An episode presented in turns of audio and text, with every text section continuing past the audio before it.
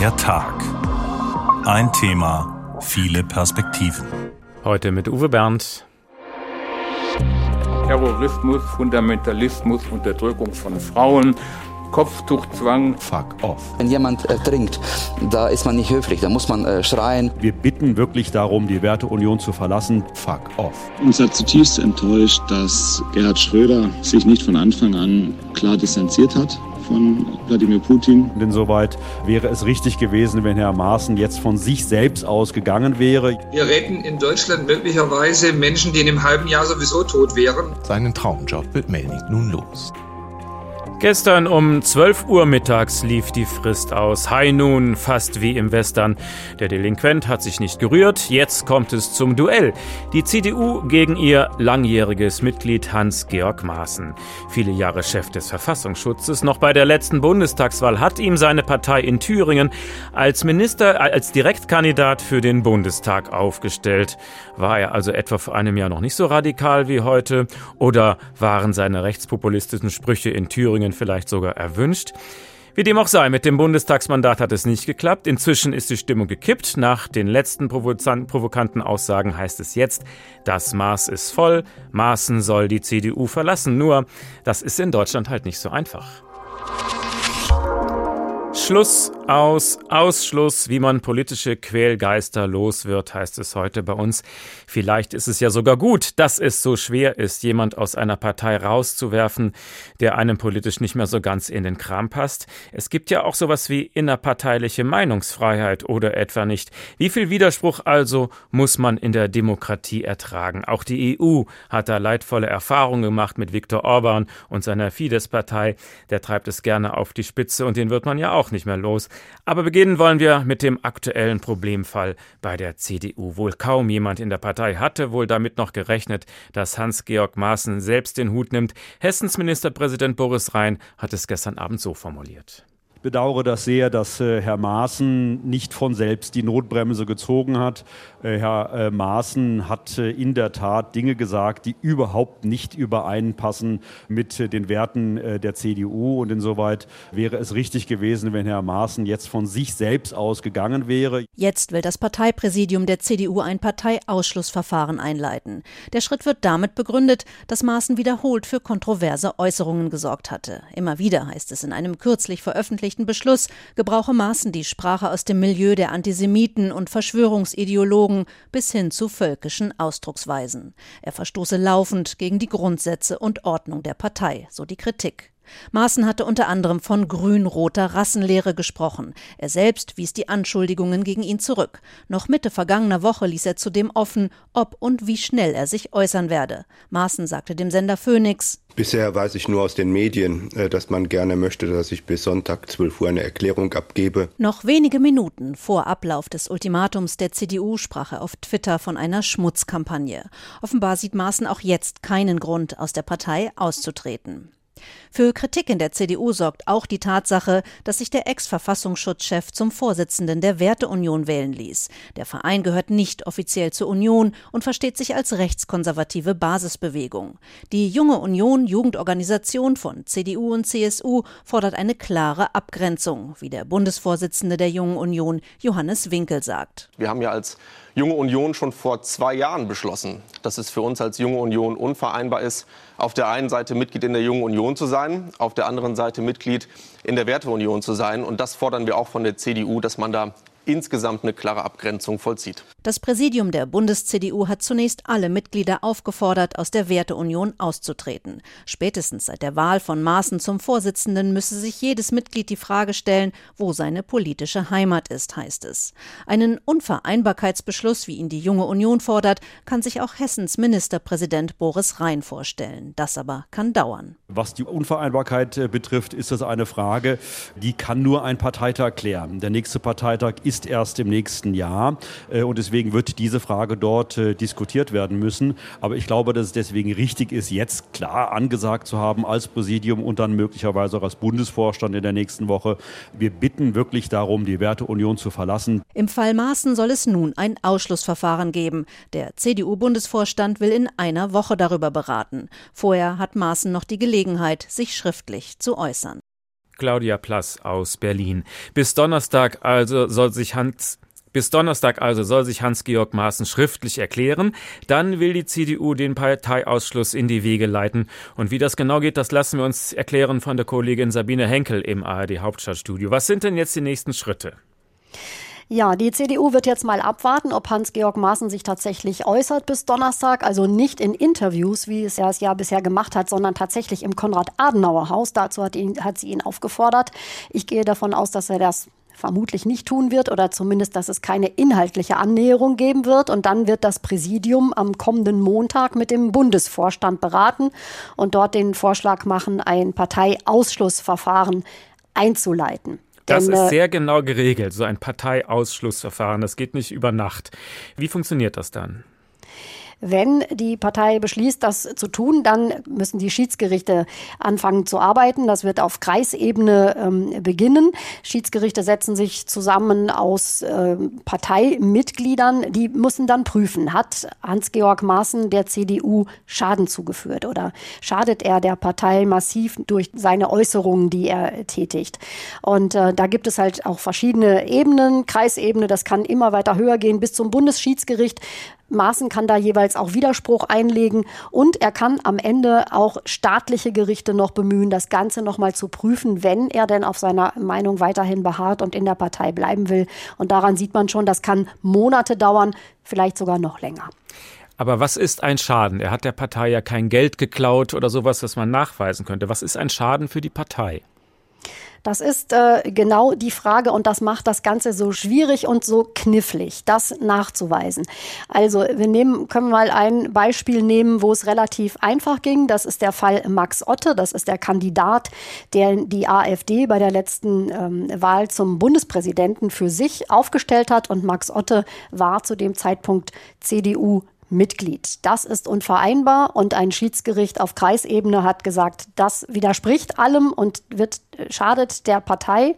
Deswegen wurde Otto ausgeschlossen. Der hat das auch sofort akzeptiert. Das war innerhalb von ein paar Wochen ähm, erledigt. In anderen Fällen ist das durchaus schwerer und ich bin mir auch nicht sicher, ob das bei Hans-Georg Maaßen ähm, nachzuweisen ist, dass er der Partei schadet das Schiedsgericht muss prüfen, oder ist das einfach nur freie Meinungsäußerung, was Maaßen sagt? Denn Maaßen hält das alles für eine Schmutzkampagne gegen ihn. Aus Sicht von Maaßen ist das eben kein Schaden, den er der Partei zufügt, sondern er will die konservativen Werte der CDU retten. Das ist ja ehrenwert. Er glaubt, Angela Merkel habe die Partei nach links geführt. Das müsse man rückgängig machen. Wie viel Zustimmung bekommt er dafür noch an der Basis? Ja, ehrlich gesagt ist das sehr schwer zu beantworten, denn die Basis, wer ist das? Die hm. CDU hat etwa 380.000 Mitglieder und da ein Stimmungsbild zu erfragen ist äh, sehr schwierig. Was man aber sagen kann, die selbsternannte Werteunion steht hinter Maßen. Das ist ein eingetragener Verein, kein Gremium, das in der CDU verankert oder gar anerkannt ist. Und ähm, die Werteunion hat 5000 Mitglieder ungefähr. Nach eigenen Aussagen hat sie ein paar Zuläufe gehabt in den letzten Tagen, aber trotzdem ist das keine große Gruppe. Es gibt auch eine Petition, Solidarität mit Maßen. Da sind 24.000 Unterschriften eingegangen bisher. Teils kann man die Namen sehen auf der Website, da sind bekannte Namen nicht dabei. Ähm, und man kann das auch nicht überprüfen. Also wer klickt da jetzt einfach rein oder wer auch nicht. Das kann aber auch alles richtig sein, dass es 24.000 Menschen sind. Umgekehrt kann man aber natürlich sagen, es gibt sehr viele namhafte CDU-Politiker und Politikerinnen, die mit Maßen nichts mehr zu tun haben wollen. Und meine Einschätzung ist, dass der größte Teil der Basis hinter der CDU-Spitze um Friedrich Merz steht. Aber kann sie dann, seien es 24.000 oder ein paar weniger, kann sie 24.000 Stimmen ignorieren?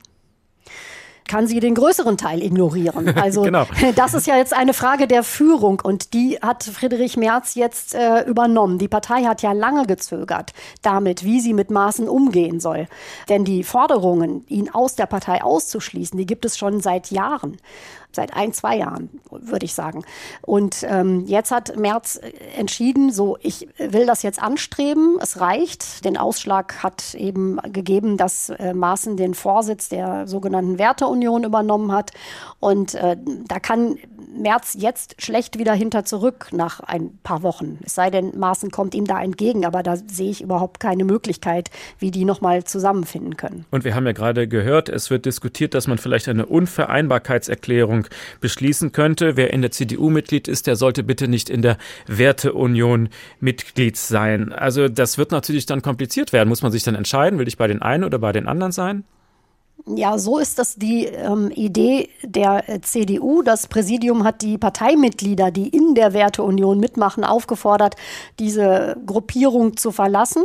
Das werden vermutlich die wenigsten tun, denn die sind schon fest davon überzeugt, dass die äh, CDU auch unter März zu links unterwegs ist. Und sie wünschen sich äh, eine erzkonservative CDU-Politik. Ihnen ist aber auch klar, die Partei kann nicht 4000 Parteimitglieder, wie viel es auch immer genau sein werden, ausschließen und Ausschlussverfahren anstreben. Das geht ja rein logistisch überhaupt gar nicht. Also das ist eigentlich mehr so ein ähm, ja, ein Abgrenzen, ein Deutlichmachen der Parteispitze. Mit denen wollen wir nichts zu tun haben und die haben mit unserer CDU auch nichts mehr gemein. Aber letztlich der Kern des Konfliktes ist doch, wie weit ins Konservative wollen wir Menschen in dieser Partei Heimat geben? Und die Antwort ist noch nicht gegeben. Aus meiner Sicht auch noch nicht von Friedrich Merz. Wir können das ja alle beobachten, gerade in der Frage von Zuwanderung, von Asylpolitik. Da ist Merz schon aus meiner Beobachtung ein bisschen aus der Mitte raus. Wir erinnern uns an die Begriffe Sozialtourismus, was ukrainische Flüchtlinge angeht, an den Begriff kleine Paschas. Da ging es um muslimische Schulkinder. Ähm, das sind schon Begriffe, die werden der Werteunion gefallen haben, der AfD nebenbei bemerkt bemerkt ähm, auch. Aber wohin genau die CDU unter Friedrich Merz eigentlich steuert, das tarieren sie gerade selber noch aus und die ist noch nicht beantwortet. Sabine Henkel aus dem ARD Hauptstadtstudio, vielen Dank. Tja, wie lösen Parteien solche tiefen Konflikte, ohne dass sie zu unwürdigen Schlammschlachten werden? Am besten ehrlich und aufrichtig. Eine Gemeinde kann man sich als Vorbild nehmen, die kriegt das alles irgendwie hin. Die Gemeinde Stenkelfeld macht's vor. Nun soll also auch in Stenkelfeld Schluss sein mit den persönlichen Tiefschlägen beim politischen Infight. Im Kampf um die 456 Mandatssitze der hiesigen Gemeindevertretung, wo bekanntermaßen nur Plattdeutsch gesprochen wird, zählen in diesem Jahr allein die besseren Argumente. Von Polemik und gegenseitigen Beleidigungen hält Heinrich Oertel, Vorsitzender des Gewerbevereins und Listenkandidat der CDU, angesichts der schwierigen Lage der Region überhaupt nichts. Wie würde das Jahr mitmachen? Wir werden in diesem Jahr Sachthemen in den Vordergrund stellen und uns hüten, im Privatleben unserer Mitbewerber herumzustochern. Schließlich geht es niemandem etwas an, dass der SPD-Spitzenkandidat Wilhelm Oelgemöller heimlich Strumpfhosen trägt. Auch seinen Hang zum Glücksspiel und seine ständigen Alkoholexzesse werden wir nicht zum Thema machen. Wie kein Thema? Auch der eben erwähnte Oppositionsführer Oelgemöller hält es mit dem Motto Fair geht vor und weist Sudelattacken gegen Oertel und seine Parteifreunde weit von sich. Aus zahlreichen Gesprächen mit minderjährigen Prostituierten, die bei Oertel ein- und ausgehen, wissen wir, dass bei ihm das Wohl unseres Gemeinwesens an erster Stelle steht. Deshalb konnten wir uns dem Fairnessabkommen leichten Herzens anschließen. Beide Kandidaten machen also deutlich, dass sie diesmal wirklich einen Neuanfang im fairen Umgang miteinander suchen. Krückeln Sie mit wir werden es eben nicht zum Wahlkampfthema machen, aus welchen Geldquellen der SPD-Kandidat seinen Drogenpuff im Hachmannsfelder Gehölz finanziert. Der Tag, ein Thema, viele Perspektiven. Schluss, aus, Ausschluss, wie man politische Quälgeister los wird. Denn das Ganze ist ja nicht allein ein Problem der CDU. Fast jede Partei hat ihre schwarzen Schafe und alle tun sich damit schwer. Das zeigt uns Nikolaus Buschliter. Politische Quälgeister loszuwerden dauert zuweilen quälend lange. Im Fall von Thilo Sarrazin braucht die SPD ganze zehn Jahre. Sarrazin, Volkswirt, ehemaliger Finanzsenator von Berlin und Ex-Bundesbankvorstand, eckt immer wieder mit kontroversen Thesen an, unter anderem zum Islam, den er als Ursache für viele Übel sieht. Terrorismus, Fundamentalismus, Unterdrückung von Frauen, Kopftuchzwang, überdurchschnittliche Kriminalität, unterdurchschnittliche Bildung, hohe Geburtenrate, großer Einwanderungsdruck, Rückständigkeit in den Herkunftsländern und so weiter. Mit Aussagen wie dieser ist für die Genossen 2010 eine Grenze überschritten. Die Parteispitze leitet ein sogenanntes Parteiordnungsverfahren ein, um Sarrazin so schnell wie möglich aus der SPD zu befördern. Der damalige Parteichef Sigmar Gabriel. Mit seinen Äußerungen zum Zusammenhang zwischen angeblichen genetischen Dispositionen mit Intelligenz und Bildungsbereitschaft hat sich Thilo Sarrazin außerhalb der Sozialdemokratischen Partei und Wertegemeinschaft begeben. Doch die Hürden für einen Rausschmiss sind hoch. Das Mitglied muss vorsätzlich gegen Grundsätze oder Ordnung der Partei verstoßen und der Partei schweren Schaden zugefügt haben. Die Ausschlussversuche gegen Sarrazin scheiterten nicht nur ein, sondern gleich zweimal. 2011 zieht die SPD ihre Anträge überraschend zurück. Ein Burgfrieden wird zwischen den Streithähnen geschlossen, der wie ein Sieg für Sarrazin daherkommt. Dieser verspricht lediglich, in Zukunft sozialdemokratische Grundsätze zu respektieren. Die Ruhe hält aber nur sieben Jahre. In seinem Buch mit dem Titel Feindliche Übernahme, wie der Islam den Fortschritt behindert und die Gesellschaft bedroht, kehrt Sarrazin zu alten Pfaden zurück. Die Folge ist ein drittes Ausschlussverfahren, was diesmal aber gelingt. Ende Juli 2020 verkündet Parteichef Lars Klingbeil erleichtert, das Kapitel Thilo Sarrazin ist für uns beendet. Um ein neues Kapitel wenig später wieder aufzuschlagen, diesmal aber mit Gerhard Schröder. Der Altkanzler denkt auch nach dem russischen Angriff auf die Ukraine nicht im entferntesten daran, seine Aufsichtsämter bei russischen Staatsunternehmen niederzulegen. 17 SPD-Kreisverbände legen daraufhin Anträge auf seinen Rauswurf ein. Sören Michelsburg ist Vorsitzender des SPD-Kreisverbands Heidelberg. Uns hat zutiefst enttäuscht, dass Gerhard Schröder als ehemaliger Bundeskanzler sich nicht von Anfang an klar distanziert hat von Wladimir Putin und dem russischen Regime, dass er sich nicht distanziert hat von dem Angriffskrieg. Auch die Parteispitze bricht mit dem ehemaligen Vorsitzenden. Saskia Esken findet, Gerhard Schröder agiert seit vielen Jahren schon als Geschäftsmann und wir sollten damit aufhören, ihn als Elder Statesman, als Altkanzler wahrzunehmen. Doch der in Ungnade gefallene Genosse triumphiert am Ende. Eine SPD-Schiedskommission sieht keinen Verstoß gegen die Parteiordnung, da Schröder einen Angriffskrieg weder gefordert noch gerechtfertigt habe. Die SPD muss den Altkanzler und Putin-Freund also weiter aushalten. Genauso wie die Grünen Boris Palmer.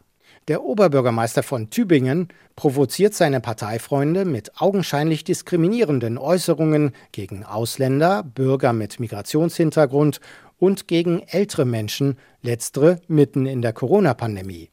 Im Fernsehsender Sat1 sagt Palmer, Wir retten in Deutschland möglicherweise Menschen, die in einem halben Jahr sowieso tot wären, aufgrund ihres Alters und ihrer Vorerkrankungen. Kurz danach beginnt ein Parteiausschlussverfahren gegen Boris Palmer, unter anderem wegen Rassismus.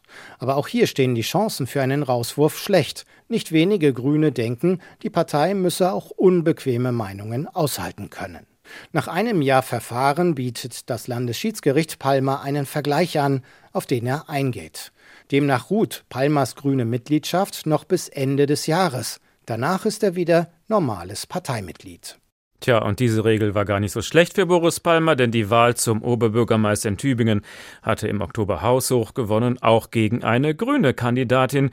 Wäre er zurzeit Parteimitglied, hätte er ja gar nicht antreten können. Boris Palmer also hat die ganze Aufregung nicht geschadet, ganz im Gegenteil. Wir kommen zurück zur SPD. Das muss man sich also mal vorstellen. Zehn Jahre hat es gedauert, bis Thilo Sarrazin ausgeschlossen wurde. Nicht etwa, weil er als Berliner Finanzsenator viele Wohnungen für einen Appel und ein Ei an private Investoren verscherbelt hatte. Auch bei ihm ging es um rechtspopulistische und fremdenfeindliche Provokationen. Durchgefochten hat das damals die SPD Friedrichshain-Kreuzberg und Vincent Wolf ist dort der stellvertretende Kreisvorsitzende. Schönen guten Abend. Schönen Abend, hallo. Was war für Sie damals so der entscheidende Augenblick, wo Sie gesagt haben, jetzt geht's nicht mehr, Saratin muss raus aus der SPD? Tatsächlich recht früh. Ich glaube, das war im Jahr 2010, als diese Aussagen kamen zur Überfremdung und der Geburtenrate, die hier ja in dem Programm schon angeklungen sind. Und dieser Gedanke, Transferleistungen für Ausländer aus Unterschicht oder sowas in dem Wording ähm, zu verbieten, da war eigentlich in der Sozialdemokratie klar, dieser Mann hat eigentlich in der Partei nichts mehr verloren. Es war Ihnen klar, aber trotzdem hat es im ersten Anlauf nicht geklappt, ihn rauszuwerfen, im zweiten auch nicht. Also woran sind dann diese Ausschlussverfahren gescheitert? Genau, die Hürden sind einfach sehr hoch, wenn es darum geht, Mitglieder aus der Partei auszuschließen, vermutlich auch aus guten Gründen. Ähm, das ist irgendwie historisch gewachsen. Es muss dann quasi so ein Vorsatz festgestellt werden. Also die Person, das Mitglied hat vorsätzlich gegen die Satzung verstoßen oder eben erheblich gegen die Grundsätze der Sozialdemokratie verstoßen. Aus meiner Sicht und aus der Sicht, glaube ich, vieler GenossInnen damals war der Punkt 2010 erreicht. Die Schiedsgerichte sahen das anders und so ging das dann Runde für Runde weiter. Wie sind denn diese Schiedsgerichte da zusammengesetzt? Was sind das für Leute, die das entscheiden? Das sind eigentlich gewählte VertreterInnen auch von der Basis, also bei den jeweiligen Vorstandswahlen, das Ortsvereine oder Abteilungen, wie auch immer die heißen, werden auch VertreterInnen dann gewählt für Schiedsgerichte. Normalerweise treten die nie zusammen und ähm, der Fall Sarrazin war jetzt eine Ausnahme, als tatsächlich mal ein Schiedsgericht mit einem auch hochwertigen Mitglied quasi ähm, zusammentraf. Und es sind also normale Mitglieder, die sich dann aber dieses Verfahren quasi juristisch stellen müssen und sozusagen mit Verteidigung und allem dieses Verfahren einmal durchgehen. Also zweimal hat es nicht geklappt und sieben Jahre später legt Sarrazin ein neues Buch vor mit weiteren Provokationen. Hat er etwa kalkuliert, je weiter ich die Grenzen des politisch Korrekten überschreite, desto mehr wird über das Buch geredet und desto mehr verkaufe ich davon? War das vielleicht sein Motiv? Ist sicherlich auch. Ich denke, er wusste, dass er mit Provokationen weiter Erfolg hat. Ähm, ich bin aber feste Meinung, er ist Überzeugungstäter. Also er hat auch in diesem dritten Ausschlussverfahren ähm, noch in diesem Verfahren bei der SPD, äh, in der SPD Berlin wiederholt versucht, seine kruden Thesen zu belegen. Also da ist schon wirklich Überzeugung dahinter, dass sozusagen das alles stimme. Ähm, umso schlimmer eigentlich, das ist kein Kalkül, sondern tatsächlich innerste Ideologie. Was lief dann im dritten Anlauf anders, dass es dann geklappt hat mit dem Schiedsverfahren? Ich glaube, die, sagen die Kumulation, also die Menge an, die, die Beweislast, die sich aufgestaut hatte über die Jahre hinweg und weil sozusagen mit jeder weiteren Publikation, jedem weiteren Statement quasi das immer schlimmer wurde und sozusagen für die Sozialdemokratie oder für die SPD dann genug Gründe hatte, wasserfest ein Verfahren durchzuziehen, wo klar war, das reicht und hier ist offensichtlich gegen, wird gegen sozialdemokratische Grundsätze verstoßen. Hatte denn Sarrazin auch noch Unterstützer innerhalb der Partei oder stand er ganz alleine gegen den Rest der Welt? Er hatte sehr wenige Unterstützer und ich glaube, das ist ein bisschen auch der Unterschied. Ähm, jetzt gegenüber Maßen und der Werteunion oder vielleicht auch Boris Palmer. Ich komme lustigerweise ursprünglich aus Tübingen und kenne dieses Boris Palmer-Problem. Okay. Und da ist Sarrazin so, genau, glaube ich, schon als Einzelakteur sticht er heraus. Und es hat auch diesen ganzen Prozess einfacher gemacht, weil man nicht sozusagen das Problem hat, gegen eine populäre Figur anzukämpfen, sondern tatsächlich ähm, eine Person hat, die auch an der Basis diskreditiert ist. Wie hat das dann alles auf die SPD gewirkt? Hat dieser Prozess der Partei geschadet? Also sicherlich haben die äh, Prozesse und die Dinge, die gescheitert sind, der Partei geschadet. Also es war auch schwer vermittelbar nach dem ersten und nach dem zweiten Verfahren, warum denn eigentlich diese Person weiter in der Partei bleiben soll, wo doch jedem auch öffentlich klar war, wofür Sarrazin stand. Ähm, das Verfahren selbst war unumgänglich. Ähm, dass es dann am Ende tatsächlich zehn Jahre gedauert hat, trotz der erdrückenden Beweislast, hat viele in der Partei sehr stark genervt. Ähm, und ich glaube, nach außen war es auch schlecht kommuniziert. Ähm, gut war am Ende nur, dass es dann doch gelungen ist beim dritten Mal. Gab es in dieser langen Zeit auch Leute, die gesagt haben, ach was soll's, lass den Quälgeist in der Ecke sitzen, ignorieren so gut wie möglich, besser als ihm in jeder Verhandlungsrunde wieder eine neue Bühne zu bauen? Ja, ich glaube, die Position konnte ich auch gut nachvollziehen und die wurde auch offensiv vertreten. Gerade nach eben knapp zehn Jahren, wo sozusagen dieses Phänomen Sarrazin eigentlich auserzählt war und er nicht mehr die Bekanntheit hatte, die er vielleicht in den Zehnerjahren hatte, ähm, war das mal dieses Punkt. Ich glaube, für die SPD war es an sich wichtig, ganz klar diese Trennung ähm, zu vollziehen. Und dann war das eine Frage. Da ging es auch gar nicht darum, ob man den jetzt walten lässt oder nicht, sondern da musste aus Prinzip ausgeschlossen werden. Und ich finde, das war gerade für die Mitglieder ein ganz wichtiger Akt. Gut, bei Sarrazin mag das dann am Schluss klar gewesen sein für die SPD-Mitglieder. Aber wo genau zieht man jetzt die Grenze? Wie weit geht die Meinungsfreiheit in so einer Partei? Ja, ich glaube, das ist Ermessenssache jedes Mal. Ähm, und jede Partei muss selber festlegen, wo sie eben diese Grenzen zieht. Ähm, bei Sarrazin und diesen doch klar eugenisch argumentierten Dingen ähm, war das für die SPD recht früh klar, dass diese Dinge auf keinen Fall in die Partei gehören und dieses Verfahren recht früh schon, glaube ich, direkt im gleichen Jahr 2010 angestoßen wurde. Ähm, bei Maaßen und sagen, dem tatsächlichen antisemitischen Zusammenhängen, in denen er argumentiert, ist es für die Union aus meiner Sicht auch unmissverständlich, dass die hier eine klare Linie ziehen müssen. In jedem anderen Fall ähm, ist es Aushandlungssache. Und ich glaube, da muss jede Partei selber den besten Weg dafür finden. Welchen Ratschlag würden Sie nach diesen schmerzhaften Erfahrungen nun Ihren Freunden von der CDU geben? Also ich würde sagen, das wird sich ziehen und äh, ein, Verfahren, ein Scheitern dieses Verfahrens wird von Maaßen sicherlich als Zuspruch gesehen, er gehöre noch in die Partei. Aber da würde ich den Kolleginnen von der Union nur sagen, Geduld nicht verlieren und durch die ganzen Instanzen ziehen, das lohnt sich, denn es zeigt, hier und auch nur hier verläuft die rote Linie und so jemand hat in unserer Partei nichts zu suchen. Und auf so einer persönlichen Ebene denke ich, sie, die machen das Richtige und dafür verdienen die CDU auch Respekt. Das war Vincent Wolf, stellvertretender SPD-Kreisvorsitzender in Berlin, Friedrichshain-Kreuzberg. Vielen Dank. Und wir haben noch einen Ratschlag an die CDU. Regelt es einfach so sauber und so ehrlich wie in Stenkelfeld. Beide Kandidaten machen also deutlich, dass sie diesmal wirklich einen Neuanfang im fairen Umgang miteinander suchen. Auch bei uns stehen nur Sachargumente im Vordergrund. Was interessiert es schließlich den Bürger, dass Herr Oertel seine marode Autoklitsche selber angezündet hat, um mit der Versicherungssumme die Spielschulden seiner Mutter zu bezahlen? Bei der Unterzeichnung des Fairnessabkommens gestern Abend im Stenkelfelder Gasthof Knollmeier standen dann auch Sachargumente im Vordergrund. Von wem war denn die Magd von Niggemeyers Helmut viermal schwanger? Du musst dich melden. Deine Frau streut auch wie eine Schrotflinte durchs Dorf. Erklär du erst mal, warum du letzte Woche mit drei Promille Dann erwischt worden auch bist darüber und reden, immer noch dein deinen Führerschein hast. Kokain verkauft.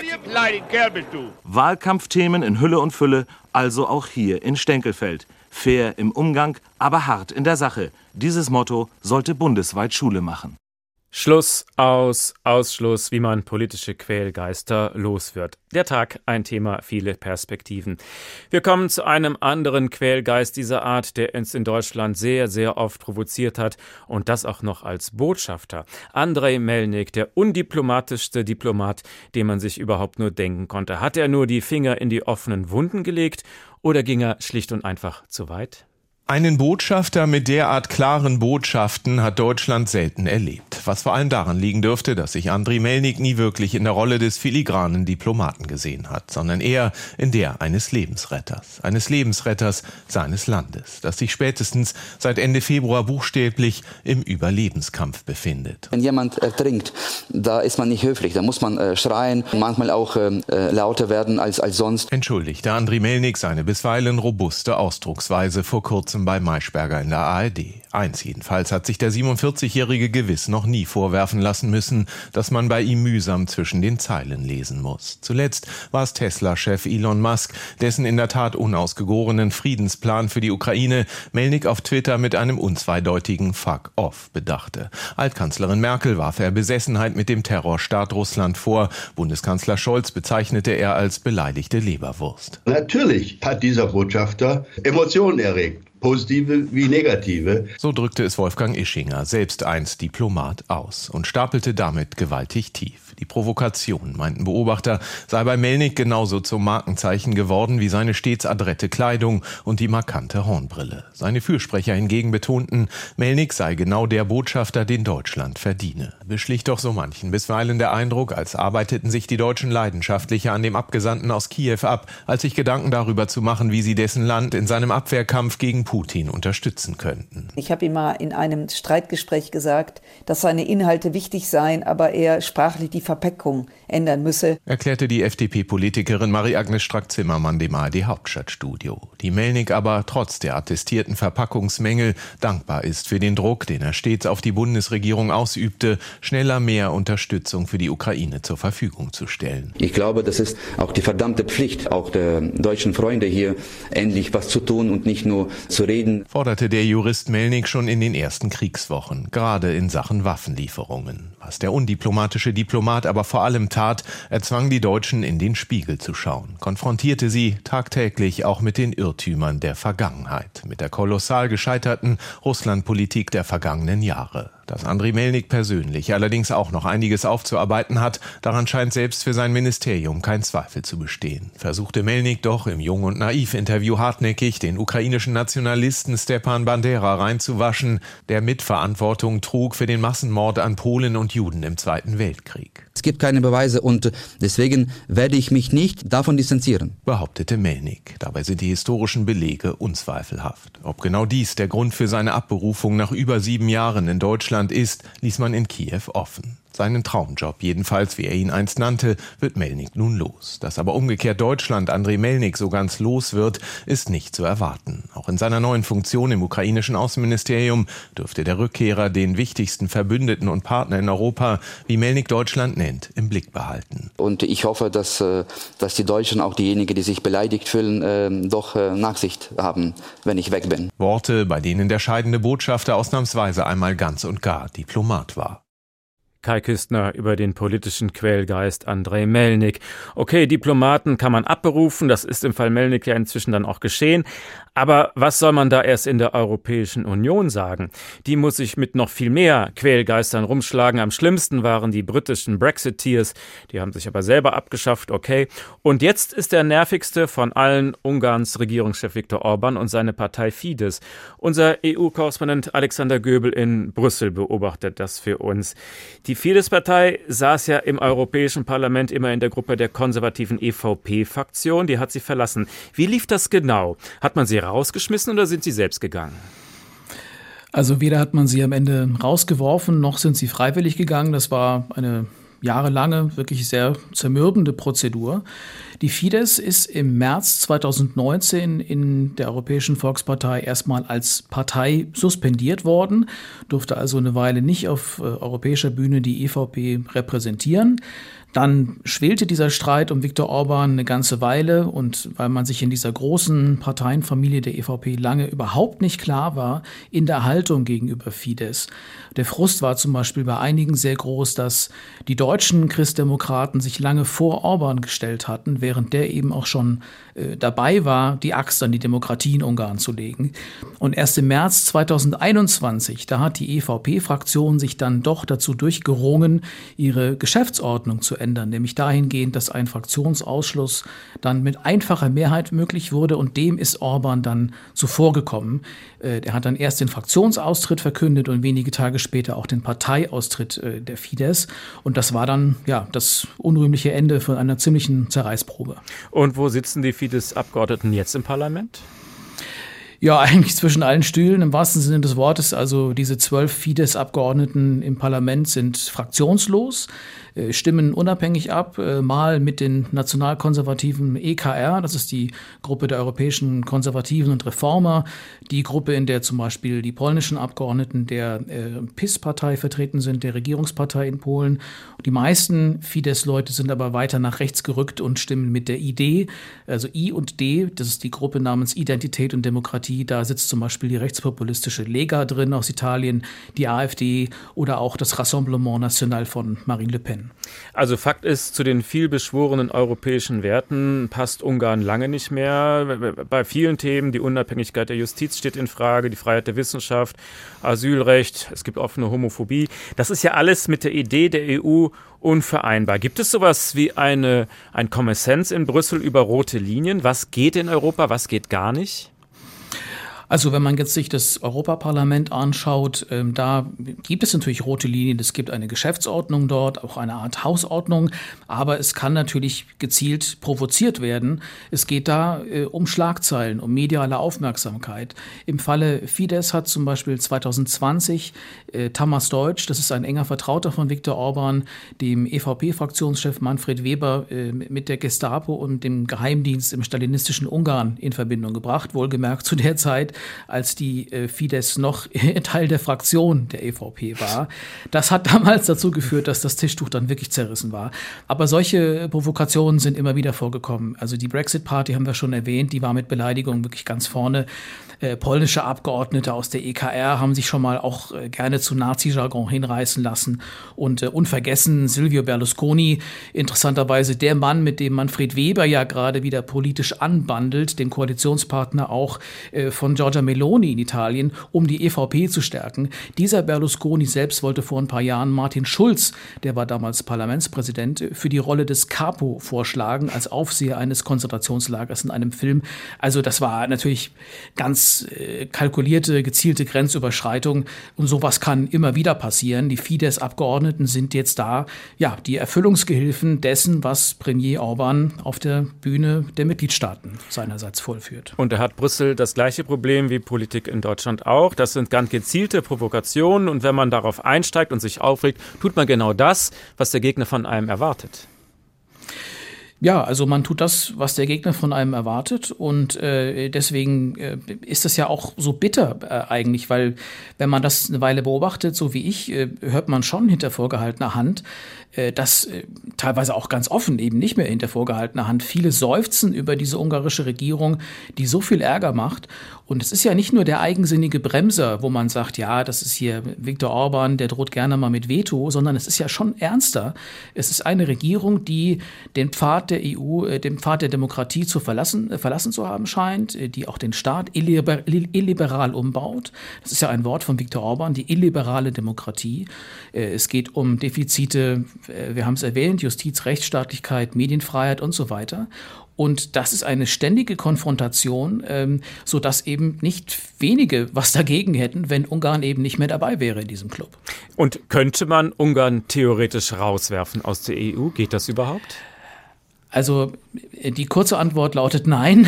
Die lange Antwort lautet, äh, es würde wahrscheinlich Jahre äh, des Feilschens brauchen und dann höchstwahrscheinlich äh, scheitern. Die EU hat eigentlich keine Möglichkeit vorgesehen für einen solchen Rauswurf von Mitgliedern. Wenn sie diesen Weg beschreiten wollte, müsste sie eine formelle Vertragsänderung fordern, um ein solches Verfahren hinzuzufügen. Es gibt Artikel 50 im EU-Vertrag, danach kann ein Staat austreten. Großbritannien hat das ja getan. Und äh, wenn man jetzt eine Rausschmissklausel sozusagen einbauen wollte, dann müsste der Vertrag äh, der EU äh, einstimmig unterstützt werden in der Änderung. Und das würden natürlich die Regierungen, die im Fadenkreuz stehen, äh, auf äh, jeden Fall ablehnen. Und dafür profitieren die einfach viel zu sehr vom Binnenmarkt, von der Freizügigkeit, vom Schengen-Raum, wenn sie denn drin sind, von den Transferzahlungen. Und deswegen hat die EU eigentlich nur theoretische Möglichkeiten, solche Staaten zu disziplinieren. Ähm, ja, beim, beim Geld könnte es ein bisschen schmerzhaft werden. Äh, man kann ja Mittel kürzen, das tut die EU ja momentan auch. Es gibt auch den berühmten Artikel 7 im EU-Vertrag. Danach könnte einem Mitgliedstaat im schlimmsten Fall das Stimmrecht in der EU entzogen werden. Aber das ist noch kein Rausschmiss. Äh, und diese Staaten, ja, wie eben Ungarn oder auch Polen, die können so lange Unionsmitglied bleiben, bis sie von sich aus einen Austritt erklären würden. Also den Huxit oder den Polexit, von dem auch schon viel die Rede war in den Medien. Wenn sie das nicht machen, dann bleiben die meisten grundlegenden Rechte auf Mitarbeit in den EU-Organen auf jeden Fall erhalten. Aber die EU hat doch da mehr als nur theoretische Möglichkeiten. Dieses Zuckerbrot und Peitsche, warum funktioniert das nicht? Ihr profitiert so sehr von unserem Binnenmarkt, ihr müsst euch auch an unsere Werte halten. Ja, also man kann natürlich die, die, diese, diese Staaten äh, disziplinieren. Äh, wegen der Rechtsstaatsprobleme in Ungarn behält die EU ja eine ganze Menge Geld zurück. Äh, es, es sind insgesamt 28 Milliarden Euro an europäischen Fördermitteln für Ungarn auf Eis momentan. Das ist Geld, das die Regierung Orban fest eingeplant hat. Also man kann diese Staaten disziplinieren, aber man kann sie nicht rauswerfen. Die EU versucht über diese Hebel sich zu wehren, soweit das mit politischen Mehrheiten dann auch möglich ist. Das muss man erstmal durchsetzen. Aber es ist eben sehr wichtig zu zeigen, dass eine EU à la carte, äh, in der sozusagen das Befolgen von Vertragsbestimmungen jetzt äh, dem staatlichen Ermessen überlassen bleibt, dass das EU-Recht widerspricht. Ansonsten wäre das gesamte Gebilde ja komplett hinfällig. Alexander Göbel aus Brüssel. Vielen Dank. Und wir kommen zurück zu der deutschen Parteienlandschaft. Bei allen Gegensätzen, bei allen Streit. Der Konflikt mit den schwarzen Schafen lässt dann doch die politischen Gegensätze für einen Moment ein bisschen schwinden. Man stelle sich vor, da sitzen gerade zwei große deutsche Volksparteien in einer Kneipe und klagen sich gegenseitig ihr Leid. Das klingt dann ungefähr so. So, und jetzt erzähl mal, wie geht's dir denn? Wie läuft's denn mit der Trennung vom Hans-Georg? Oh, nicht so gut. Du, mir reicht's. Ich hab so die Schnauze voll. Oh, ich frag mich schon so lange, wie du das überhaupt aushältst. Der hat sich so mies benommen. Was denkt er eigentlich, wenn er von rot-grüner Rassenlehre spricht? Ich finde das so unverschämt. Aber echt.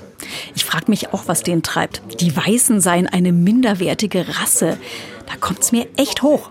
Mir ist es so peinlich, wenn das jemand hört. Und ich finde, der beleidigt auch noch mich damit. Rot-grüne Rassenlehre. Was denkt denn der eigentlich, wer er ist? Naja, gut, also mit dir hat er ja sowieso ein Problem. Ja, nicht nur mit mir. Mit deiner Mutter ja vor allem. Mit der Angie. Ja, die mochte er noch nie. Der hat da irgendwie so ein Grundsatzproblem. Er glaubt, sie hat einen schlechten Einfluss auf mich. Und wenn die zu Besuch kommt, dann sucht er das weiter. Boah, das ist aber fies.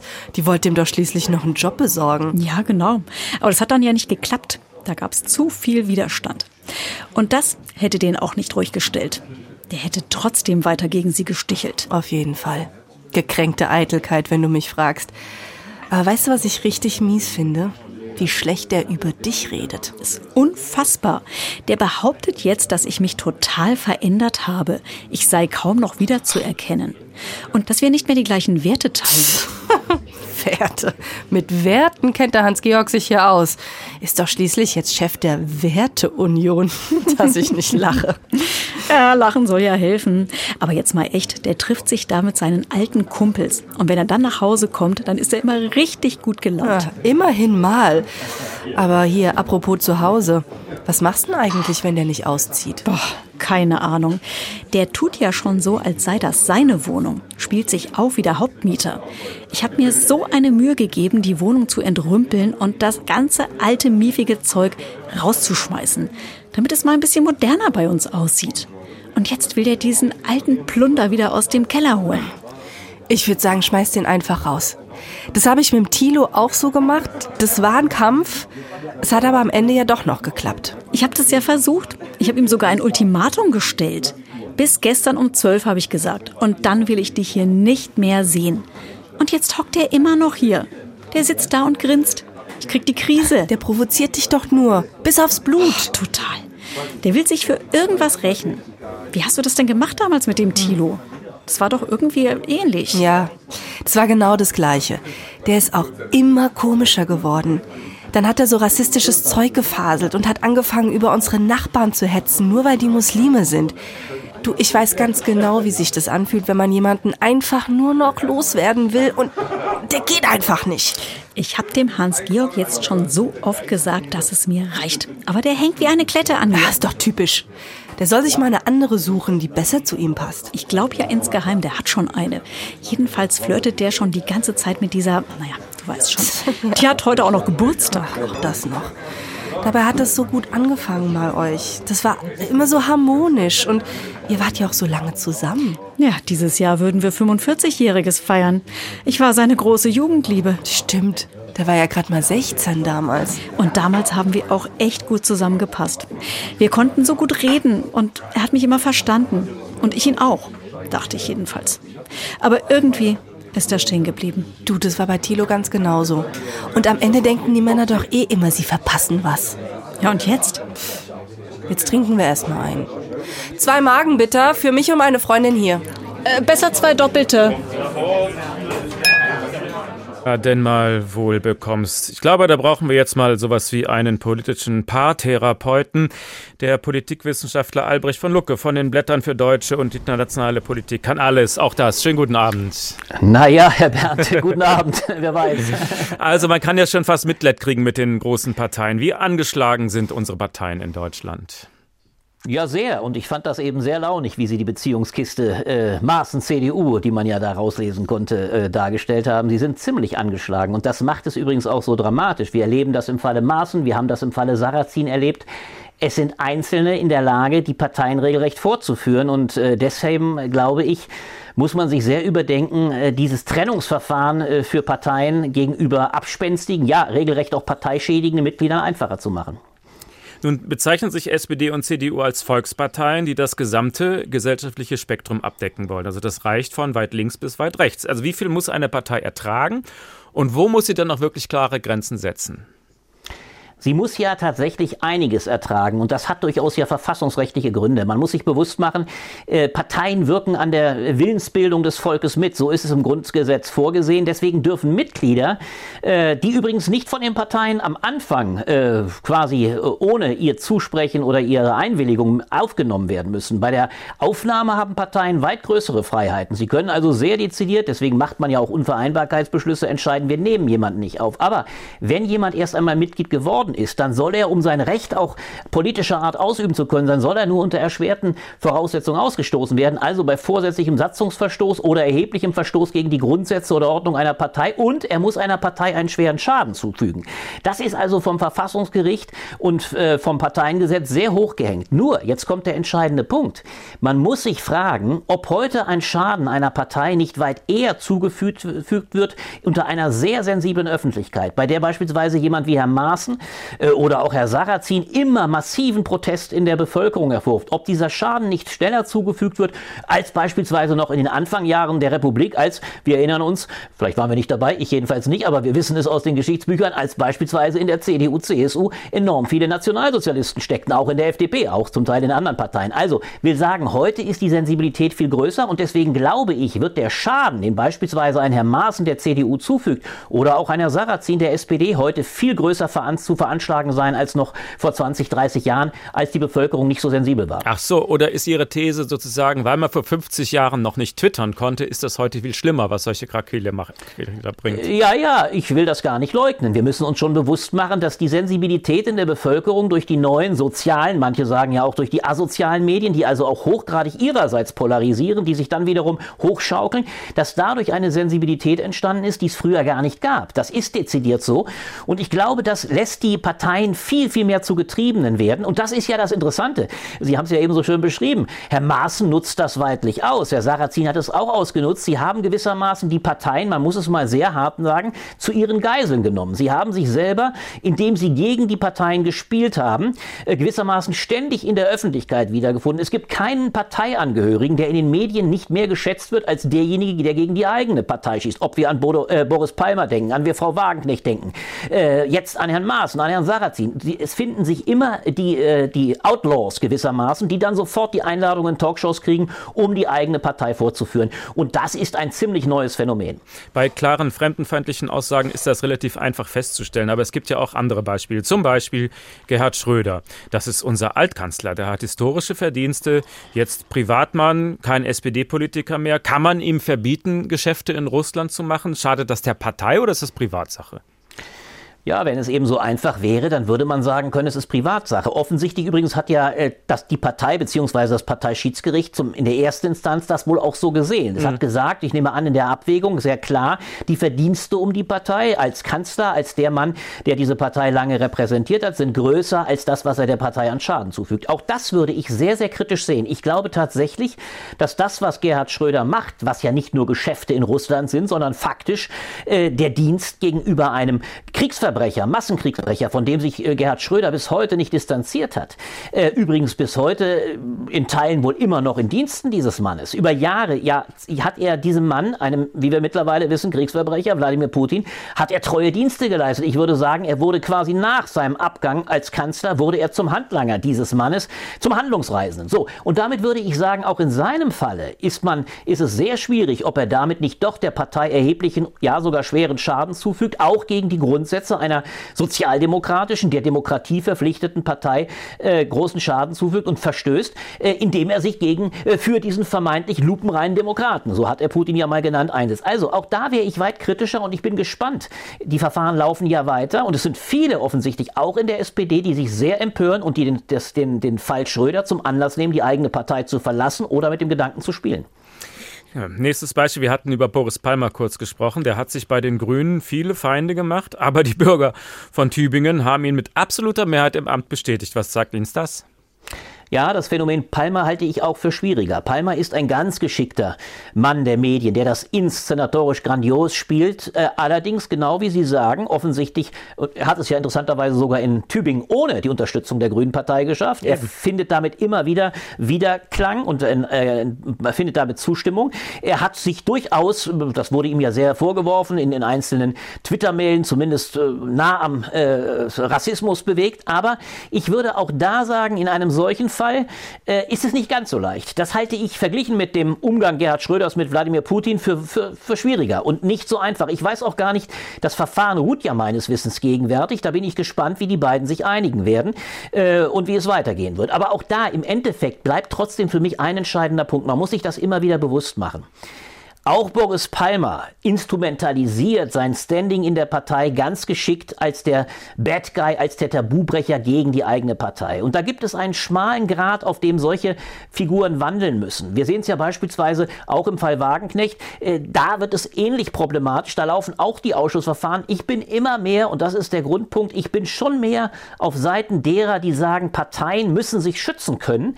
Äh, denn man muss sich ja bewusst machen, all diese Figuren, die wir nennen, machen das sehr sehr dezidiert mit eigenem Willen. Sie äh, inszenieren sich als Tabubrecher.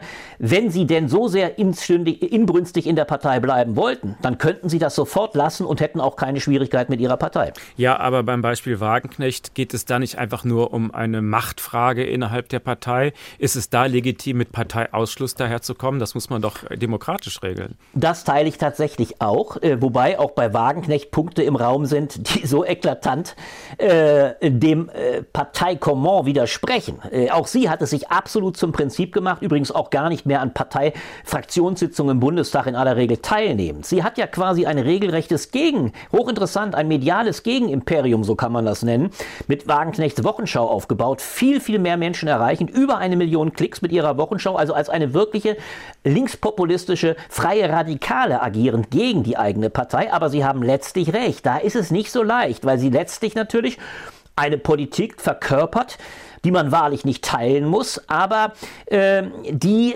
eine eigene Position äh, bedeutet innerhalb der Partei und die offensichtlich ja auch, und das macht es so schwierig, auch in der Partei, in der Linkspartei selber sehr viel Zuspruch findet. Es gibt ja einen nach wie vor großen Anhang, äh, der Wagenknecht auf Wagenknechts Seite ist. Deswegen glaube ich tatsächlich, wird in dieser Sache die Partei diese Frage politisch klären müssen und das wird sich in kürzester Zeit auch klären. Bleibt sie in der Partei oder gründet sie eine eigene Partei oder um es noch deutlicher zu sagen, unterwirft sie sich die alte Partei, weil Gregor Gysi so eine große Angst davor hat, dass ohne Wagenknecht der Einzug in den Bundestag nicht mehr funktioniert und ihr, ihr förmlich die Partei zu Füßen liegt. Das sind die Alternativen, die im Raum sind. Die sind aber in der Tat wohl eher politischer Natur.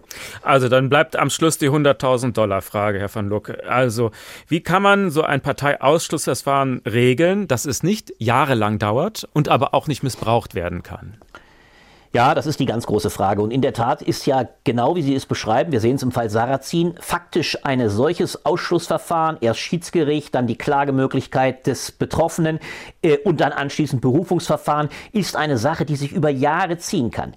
Und insofern meine ich tatsächlich, dass es da nochmal neu zu überlegen gilt, äh, möglicherweise selbst den Instanzenzug, entweder, wenn man ihn nicht ganz beseitigen will, was nicht, was schwierig ist. Wir haben ja ohne, nicht ohne Grund unsere Instanzen. Also das alleine, denn es ist ja zunächst mal ein reines Parteischiedsverfahren, dass alleine die Parteischiedsgerichte entscheiden, äh, ist ein Problem, dann gehen sie auf verschiedene Ebenen. Das ist nach wie vor richtig. Aber ich glaube tatsächlich, äh, dass man in der Hinsicht die Sache wird beschleunigen müssen. Dass es wie im Falle Sarrazin sich fast über eine Dekade zieht, ist, finde ich, unzumutbar. Auf der anderen Seite ist eins auch ganz klar. Wenn natürlich ein Verfahren auf der ersten Instanz zugunsten der Partei ausfällt, also der Ausschluss gelingt, dann hat sie natürlich erstmal das angestrebte Ziel erreicht, dann ist der Schutz auch der Partei gewährleistet. Deswegen, wenn danach der Betroffene weiter klagt, ist erstmal trotzdem nicht das massivste, das finde ich wichtigste Rechtsgut einer Partei, nämlich ihre eigene Integrität gegen Outlaws oder Radikale, freie Radikale zu schützen, erstmal nicht so angegriffen. Deswegen habe ich mit dem Instanzenzug nicht die allergrößten Probleme. Das ist rechtsstaatlich geboten. Aber wichtig ist, finde ich, dass man sich nochmal grundsätzlich überlegt. Ich finde, der Schutz der Partei äh, geht vor, weil die Parteien, wie ich sagte, heute so angegriffen sind, da sollte man sehr überlegen, ob nicht das Ausspielen der medialen Macht durch Einzelne dahinter nicht zurücktreten sollte.